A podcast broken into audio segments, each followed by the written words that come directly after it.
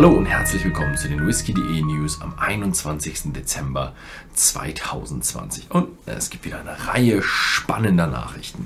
Als erstes gibt es eine Nachricht von Lagavulin. Ja, eine neue Abfüllung von Lagavulin. Und zwar ist es die Offermann äh, Edition elf Jahre. Ja, es ist so eine Zusammenarbeit zwischen dem amerikanischen Schauspieler Nick Offerman und eben der Lagavulin Brennerei. Und der hat auch bei der Entwicklung des Flaschenverpackung war er auch mit beteiligt, 46 Prozent, ohne Farbe, mit Kühlfilterung, eine sehr limitierte Auflage und auch bald bei whisky.de erhältlich. Also schaut im Shop vorbei. Als nächstes haben wir eine Nachricht von Johnny Walker. Johnny Walker Blonde kommt. Ich glaube, den hatten wir schon mal, aber das war nur eine ja, regionale Geschichte. Nie diesmal geht es ähm, in ja, ausgewählte internationale Testmärkte.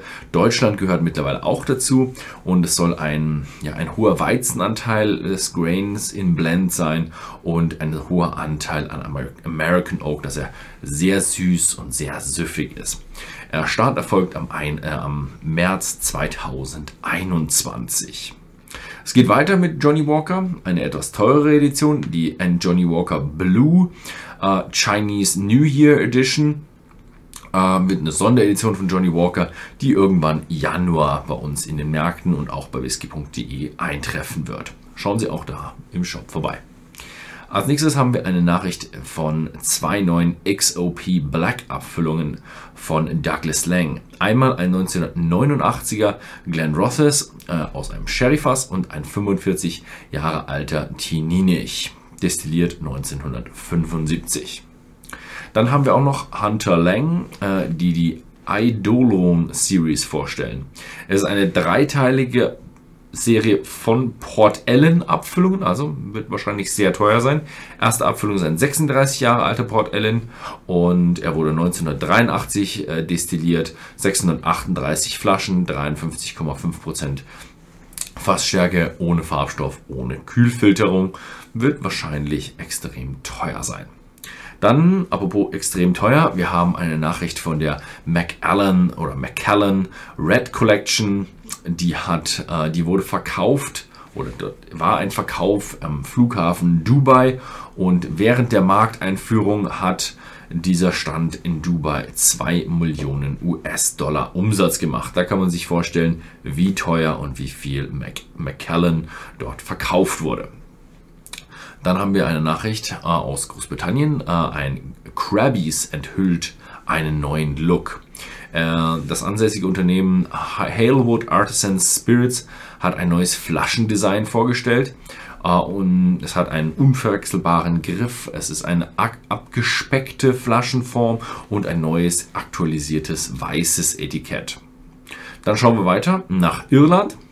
Und da gibt es eine Kooperation zwischen Row Co dem Whiskyhersteller, und Guinness. Und die bringen ein Bierfass-Finish auf den Markt mit ja, Row Co. befüllt.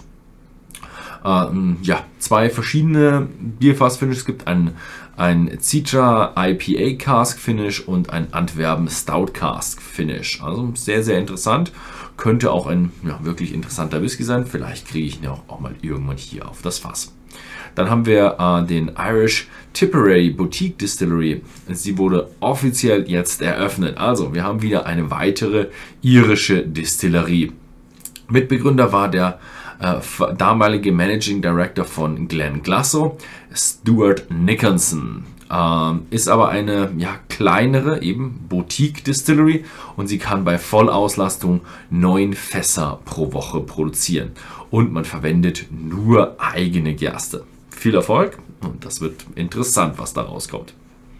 Dann haben wir noch aus dem internationalen Bereich eine Zusammenarbeit und zwar Whistle Pig und Moe Hennessy gehen eine Partnerschaft ein.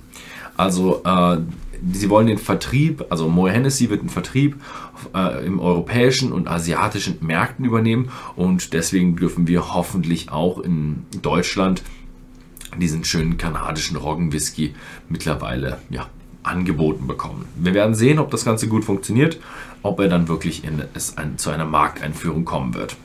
aber Moe Hennessy ist normalerweise dort sehr professionell. Ja, Ansonsten, äh, das ist die letzte News vor Weihnachten. Ich wünsche euch allen frohe Weihnachten. Wer Lust hat, ein kleines Live-Tasting mit uns mitzumachen, es gibt ein Einsteiger-Live-Tasting, ein fortgeschritten Live-Tasting am 25. und 26. Dezember jeweils 19 Uhr bei whisky.de slash live. Und wer jetzt noch bestellt, kriegt wahrscheinlich noch die Tasting-Sets für die Tastings. Also schauen Sie im Shop vorbei. Live-Tastings und dann werde ich euch am 25. oder 26. abends begrüßen dürfen. Ansonsten vielen Dank fürs Zusehen und bis zum nächsten Mal.